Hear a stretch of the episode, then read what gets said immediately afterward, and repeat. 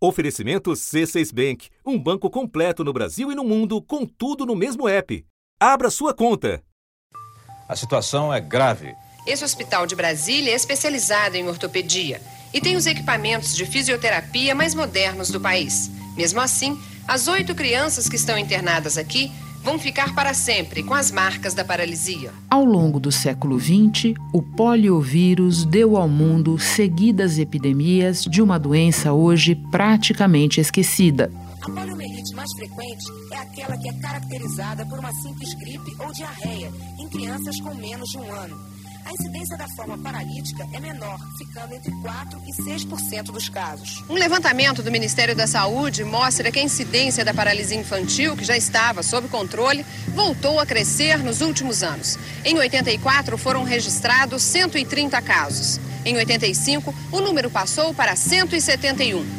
E só no primeiro semestre deste ano, 93 crianças foram atingidas pela paralisia infantil. Cura ela não tem, mas a ciência chegou a um meio totalmente eficaz de prevenção. Isso. Pronto. Muito choro e cara feia pelo gostinho diferente da vacina. É a inocente reação de crianças com até 5 anos pelas duas gotas da antipólio. Descoberta na década de 50, ela viabilizou um esforço global de imunização, incentivado nos Estados Unidos por ninguém menos do que o rei do rock. Now, ladies and gentlemen, yes, that's right, Elvis Presley. Que, em 1956, recebeu uma dose no bastidor do lendário Ed Sullivan Show. Uh, this is Elvis Presley. I ask you to listen. You know, the fight against polio is just as tough as it ever was. Teens across the country followed in Elvis's footsteps and got their shots. E no Brasil, por um personagem que nasceu com essa missão e marcou gerações. Olá, meu nome é Zé Gotinha. Eu fui criado pelo artista Darlan Rosa. Dia 14 de novembro é dia de acordar bem cedinho e levar o seu filho para tomar outra dose da vacina contra a paralisia infantil. Por que, que o Zé Gotinha é importante?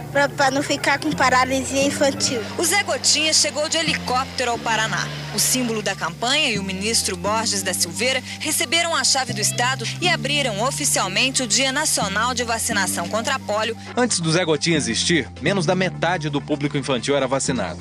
Mas daí tudo mudou. Em 1989, o Brasil registrou o seu último caso da doença.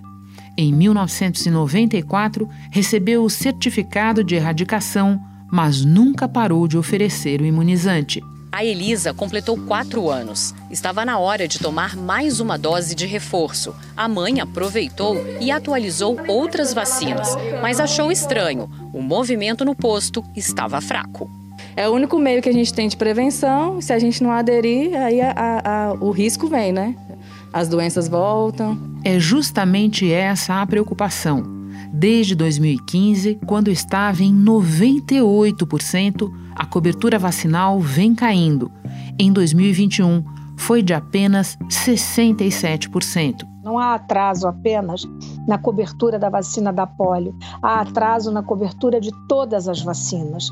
Então, hoje, por exemplo, é muito triste que nós vejamos a possibilidade da volta da poliomielite. Agora, mesmo com campanha nacional em curso, a adesão tem sido baixa. A campanha de vacinação contra polio começou no início de agosto. O público-alvo inclui 14 milhões de crianças menores de 5 anos. Mas até agora, o índice de vacinação é de apenas 24,8%. De cada 100 crianças com menos de 5 anos, nem 25 foram vacinadas contra pólio. 13 estados e o Distrito Federal estão com a média ainda menor que a nacional. Os piores índices são os de Roraima, do Acre e do Rio de Janeiro. Postos em todo o país abriram, mas não tiveram o movimento esperado. A meta do Ministério da Saúde é chegar a 95% até 9 de setembro. Os bebês com menos de um ano de idade podem tomar uma das três doses do esquema básico. Nessa fase, a vacina é injetável. As gotinhas são para as crianças com mais de um ano e menos de cinco. Da redação do G1, eu sou Renata Loprete e o assunto hoje é a queda livre da cobertura vacinal contra a paralisia infantil Um episódio para entender por que isso acontece, a gravidade potencial da doença e o que precisa ser feito para resgatar o sucesso do esforço anterior de erradicação. Meu convidado é o médico Marco Aurélio Safad, presidente do Departamento de Infectologia da Sociedade Brasileira de Pediatria e integrante de comitês internacionais voltados para a imunização. Quarta-feira, 31 de agosto. Marco, vamos começar com um pouco de memória. Eu te peço que resgate, especialmente para os nossos ouvintes mais jovens, o que era a poliomielite antes da vacinação em massa? Esse é um ponto importante, Renata. É, eu acho que as gerações mais jovens elas desconhecem a importância dessa doença para a humanidade. Só para que a gente tenha uma ideia em números, né? aqui no Brasil, lá pela década de 70, em torno de 74, 75, o Brasil registrava aproximadamente três casos para cada 100 mil habitantes. Isso uh, por ano. Isso em números hoje representaria 7 mil casos por ano de paralisia infantil nos dias de hoje, se tivéssemos essas mesmas taxas de incidência sendo hoje registradas. Né? Então, isso só para que as pessoas tenham uma ideia daquele que é, vamos dizer, o resultado mais dramático dessa doença, que é a paralisia infantil.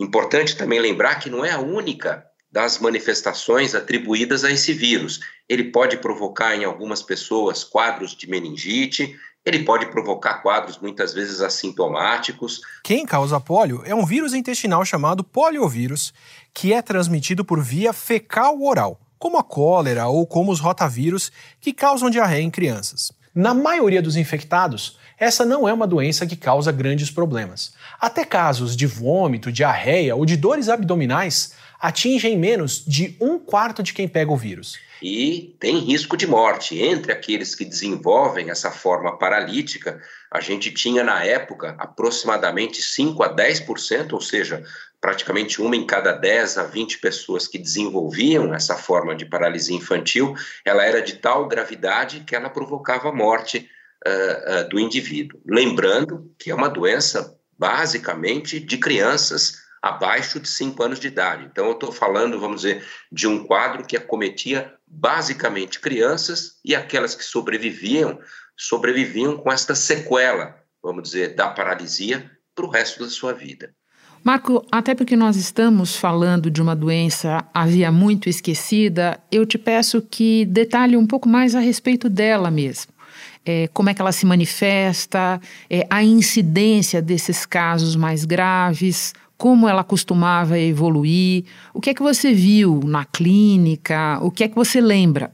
A poliomielite, né? Ela é causada por um vírus, né? A gente tem três tipos desse vírus, o polio 1, o polio 2 e o poliovírus uh, tipo 3. Entre aqueles que à época que precedeu a época da vacinação, né, antes de nós termos a vacina implementada, daqueles que entravam em contato com esse vírus, 90, 95% deles tinham formas leves, assintomáticas, mas aproximadamente uma em cada 200 pessoas desenvolvia, vamos dizer, esta forma paralítica da doença. Né? O vírus afeta o nosso sistema nervoso, compromete né, e provoca um déficit motor, uma, uma, uma sequela motora geralmente nos membros inferiores e geralmente assimétrica, né? Costuma, vamos dizer, acometer quando ela provoca esse quadro, ela geralmente provoca o quadro em um dos membros inferiores, em uma das pernas, que ficará, vamos dizer, esse indivíduo ficará sequelado uh, para o resto da vida. O vírus da polio cai na corrente sanguínea e acaba infectando o sistema nervoso central e causando dano neurológico. Os sinais visíveis disso são os casos de paralisia, quando quem teve poliomielite perde o controle de um membro, como um braço ou uma perna, e com isso seus músculos acabam atrofiando. E em alguns casos de paralisia, a perda de controle muscular envolve músculos como o diafragma, que nós usamos para respirar, e a pessoa acabava morrendo por conta disso. Nós, desde a década, vamos dizer, de 90, não registramos mais casos aqui no Brasil dessa doença. Né? Não há casos de paralisia infantil pelo vírus né, selvagem, uh, que circula, vamos dizer, há mais de 30 anos. Não há registros da doença no Brasil desde 1989. Em 1994, a polio foi considerada erradicada do país, justamente pelo sucesso da vacinação. Mas, infelizmente, Renata, essa não é uma doença erradicada da humanidade. Ainda há casos de poliomielite sendo registrados pelo vírus selvagem. Né? Então, Afeganistão e Paquistão são dois países na Ásia que têm a doença endêmica. Tá? Só para que você tenha uma ideia, até agosto desse ano, 2022, a gente já tinha registrado 14 casos no Paquistão e um caso no Afeganistão. O primeiro caso, em quase 10 anos nos Estados Unidos, foi registrado aqui em Nova York, isso foi no mês passado. Uma autoridade de saúde daqui alertou que pode haver dezenas ou até milhares de casos subnotificados. A taxa de vacinação no estado de Nova York é alta, em torno de 80%, mas ela é desigual. Os especialistas daqui investigam agora se o vírus que foi encontrado nos Estados Unidos tem ligação com o mesmo vírus que foi encontrado no esgoto de Londres e no esgoto e em Jerusalém. Israel entrou em alerta máximo contra a poliomielite depois que sete casos foram registrados no país em menos de um mês. Todos os casos são de crianças não vacinadas e apenas uma apresentou sintomas até agora. O último caso de pólio em Israel tinha sido registrado há 30 anos. E a má notícia é que depois de anos sem termos casos registrados na África, do ano passado para cá, acumulamos casos de poliomielite pelo vírus selvagem em dois países. No Malawi, com um caso, e em Moçambique esse ano com quatro casos, todos eles relacionados ao tipo 1, né, que é o tipo que, de forma geral, é aquele que associa-se com maior risco de epidemias e tem sido associado, vamos dizer, a essas, a, a essas taxas mais altas uh, de paralisia. Espera um instante que eu já retomo a conversa com o Marco Aurélio Safadi. Com o C6 Bank, você está no topo da experiência que um banco pode te oferecer você tem tudo para sua vida financeira no mesmo app, no Brasil e no mundo todo. A primeira conta global do país e atendimento personalizado, além de uma plataforma de investimentos em real e dólar com produtos exclusivos oferecidos pelo C6 em parceria com o JP Morgan Asset Management. Quer aproveitar hoje o que os outros bancos só vão oferecer amanhã? Conheça o C6 Bank. Tá esperando o quê? C6 Bank. Marco, sabe um outro ponto que eu acho interessante frisar? As pessoas, especialmente por causa da pandemia de Covid, se habituaram a ver muitas notícias sobre vacinas novas para doenças novas e daí ver taxas de eficácia variáveis mesmo. Não te parece importante salientar que o grau de eficácia da vacina contra a polio é praticamente total? Esse é um ponto fundamental, né? Se há, vamos dizer, uma lição aprendida e se existe algo emblemático em relação à prevenção dessa doença, lembrando que não há tratamento para poliomielite. A gente Sim. até hoje não dispõe de nenhum recurso terapêutico, de nenhum medicamento que possa interferir na evolução da doença. A gente conta, conta com uma ferramenta de elevadíssima eficácia, como você destacou, Renata, que é a vacina além de ela ter 100% de eficácia, ou seja, ela consegue gerar taxas de eficácia que beiram os 100%, eu acho que a vacina da poliomielite, junto com a vacina de sarampo, com a vacina de rubéola também, elas expressam uma característica que me parece fundamental. Essas são vacinas, como a polio, que elas não só protegem o indivíduo vacinado contra a doença, ou seja, contra adquirir os sintomas atribuídos a essa infecção, mas ela vai um pouco além. Ela consegue induzir nesses indivíduos, uma vez que você receba a vacina, uma proteção de tal efetividade que nem mesmo a infecção o indivíduo, vamos dizer, é acometido. Ele não tem risco nem mesmo de transmitir esse vírus, caso ele entre em contato, àqueles que estão ao seu redor.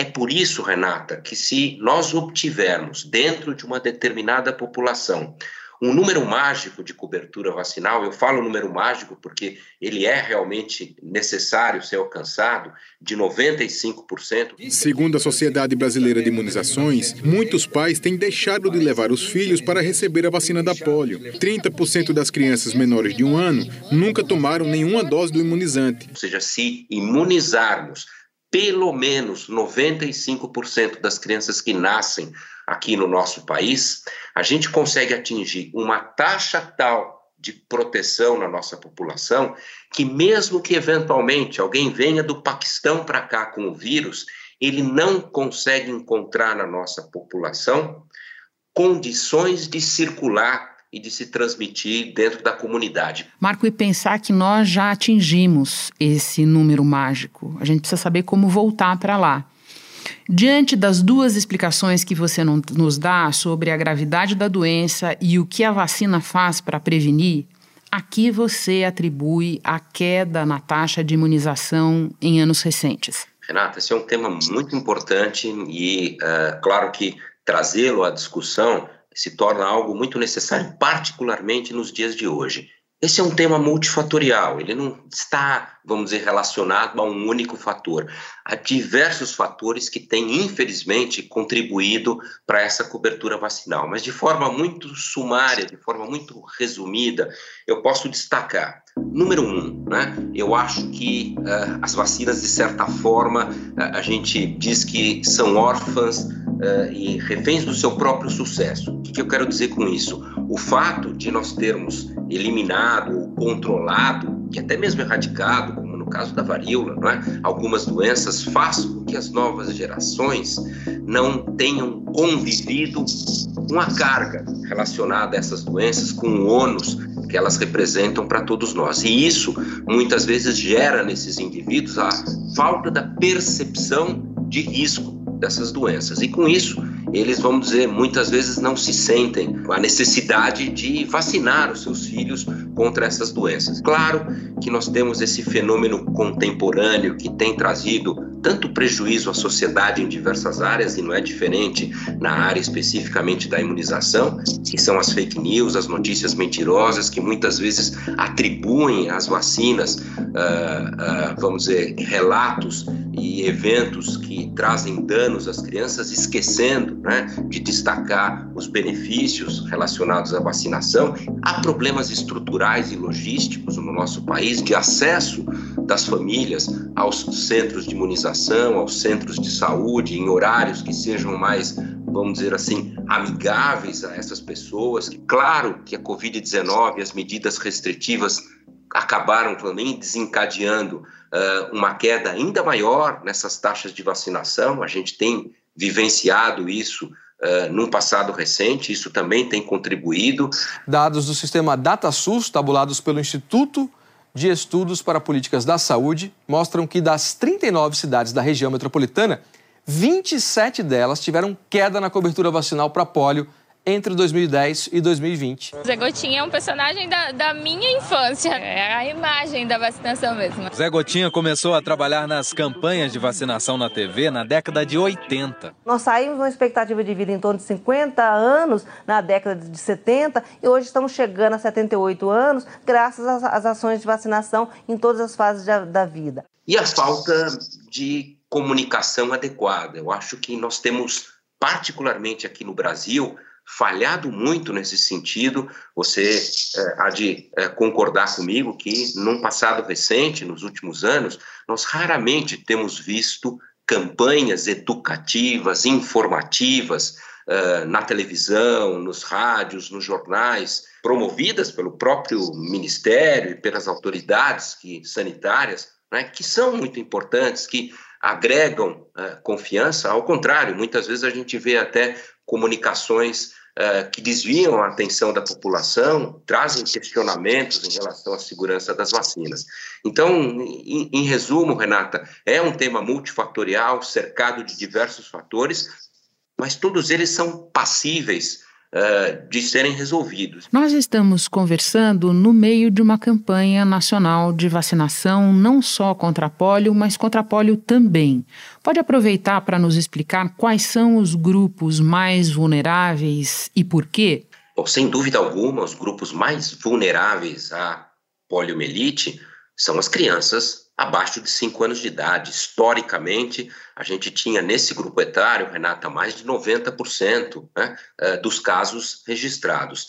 Entretanto, né, faz-se necessário destacar que mesmo adultos que eventualmente não estejam adequadamente vacinados, hoje representam um risco. As nossas coberturas, que deveriam estar em torno de 95% e de forma homogênea, hoje estão perto de 70%. Em algumas regiões, como a região norte, né, que hoje, sem dúvida alguma, é a região que tem uh, os maiores problemas em termos de cobertura, uh, as nossas coberturas chegam próximas de 50%, 60%, o que evidentemente cria no nosso país bolsões de vulnerabilidade. Pois é, eu queria justamente que você nos explicasse o que são esses bolsões vamos dizer, se você encontrar dentro de uma população um número muito grande de pessoas sem proteção contra pólio, sem aquela resposta de anticorpos necessária para proteger esse indivíduo, e isso só se consegue através da vacinação, ou seja, se você tiver um percentual acumulado na população de pessoas não vacinadas, não imunizadas, que vai muito além daqueles 5% que eu citei, e infelizmente esse é o cenário hoje do Brasil, levando em conta que a gente tem um mundo globalizado, né? as pessoas viajando, e que há casos ainda da paralisia infantil, da poliomielite sendo registrados, uma vez que o vírus ingresse no nosso país, neste momento, Renata, ele encontra condições para circular, encontra condições para ser transmitido e provocar surtos. Para que você tenha uma ideia, hoje a Organização Mundial da Saúde classifica o nosso país como um país de risco muito alto da ocorrência da poliomielite, em função das nossas frágeis coberturas vacinais para polio que a gente tem nesse momento. Seria realmente algo muito lamentável e dramático a gente ver o retorno de uma doença que esteve eliminada aqui na nossa região por mais de 30 anos fruto da queda das coberturas, né, sendo esse um instrumento extremamente eficiente e que está ao alcance da nossa população. Marco Aurélio, muito obrigada pelas explicações todas, pelos alertas tão importantes. Bom trabalho para você aí. Muito obrigado, Renata. Sempre um prazer conversar com você. A partir do que explica o Marco, eu faço um lembrete. O Ministério da Saúde recomenda que as três doses contra a polio sejam aplicadas aos dois, 4 e 6 meses de idade.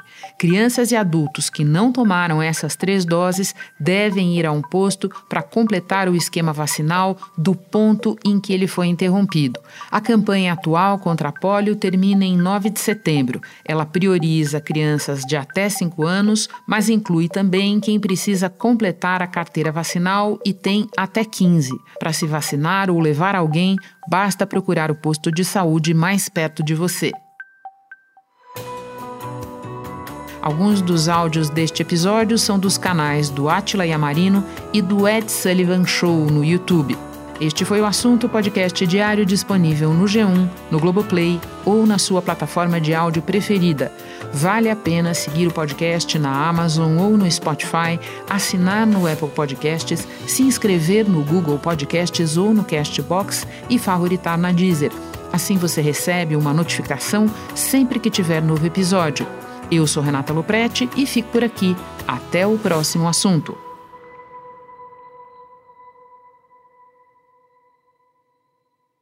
Você no topo da experiência financeira que um banco pode oferecer. Escolha um banco completo no Brasil e em qualquer lugar do mundo. Abra sua conta no C6 Bank.